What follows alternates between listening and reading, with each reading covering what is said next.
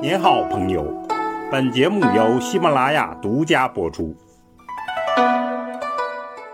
听段子学书法，我们继续说书体段子。前面我们讲完了隶书的演变历程，下来就要小结一下。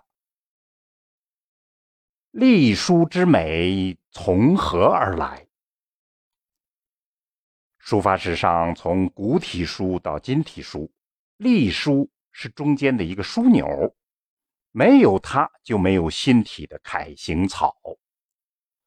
所以，认识隶书之美，弄清其来源、奥妙等等，上可传承篆书的精髓，下。可把握楷行草的根苗，所以至关重要。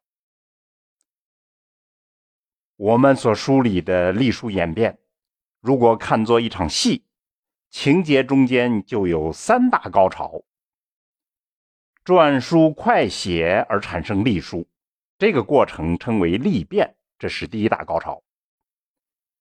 变为隶书之后呢，篆书原来的特征保留了一部分。比如字形竖长，这个就是古隶，也称为秦隶。到了汉代，经典的隶书就形成了，称八分书，雄浑博大又多姿多彩，这是又一个高潮。魏晋时期，隶书分解演变而成的新体书成熟了，大红大紫，隶书于是就进入低潮。唐代有所谓中兴，肥美隶书风行一时。宋代金石学热，作为基础的整理，它要作用于推动隶书，还需要一个漫长的过程。明末清初，隶书复兴终于开局了，这是第三个高潮。到了清中期，巅峰式的人物就出场了，就是邓石如。他恢复了汉隶精神，又有了新的气象。清末就出现了集大成者何绍基，在碑帖之争的困局中间，他开始走融合的新道路。大致来说呢，就是这样一场好戏。隶书的命运与前面讲的篆书呢基本一致，都是古体书。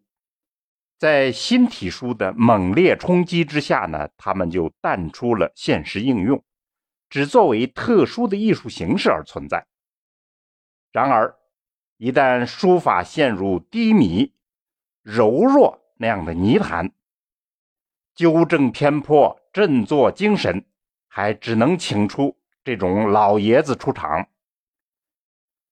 那样一种定海神针般的精神营养。到底是如何构成的呢？我们就抓住这三次高潮来解读分析一下，也帮助大家来深入理解。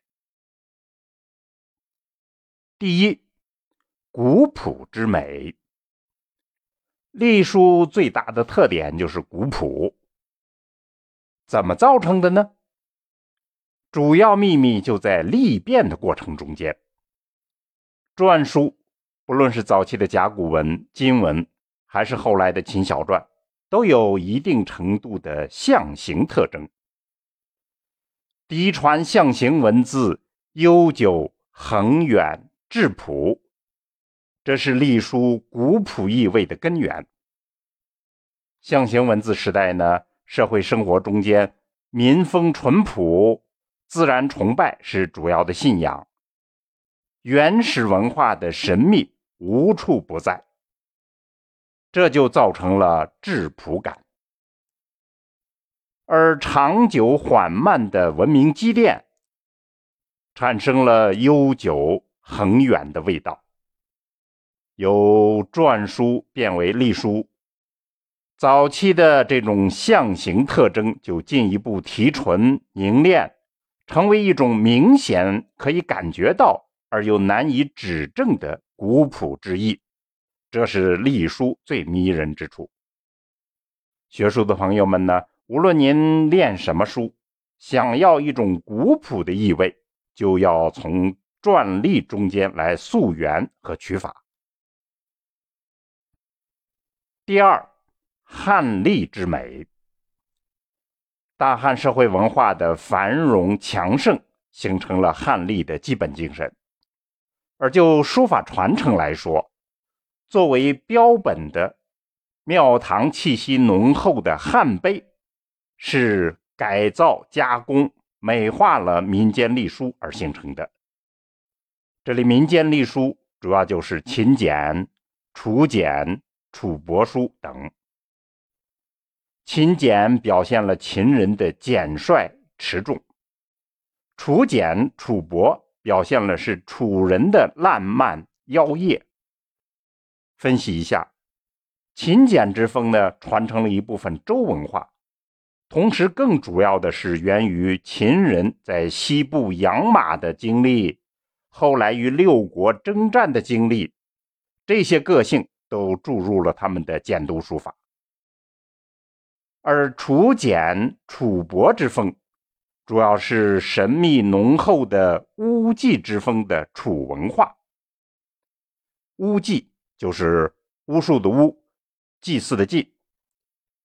学术界认为呢，楚文化是中原人群南迁带过去了当时的夏商文化，其特色就是巫祭与鬼神。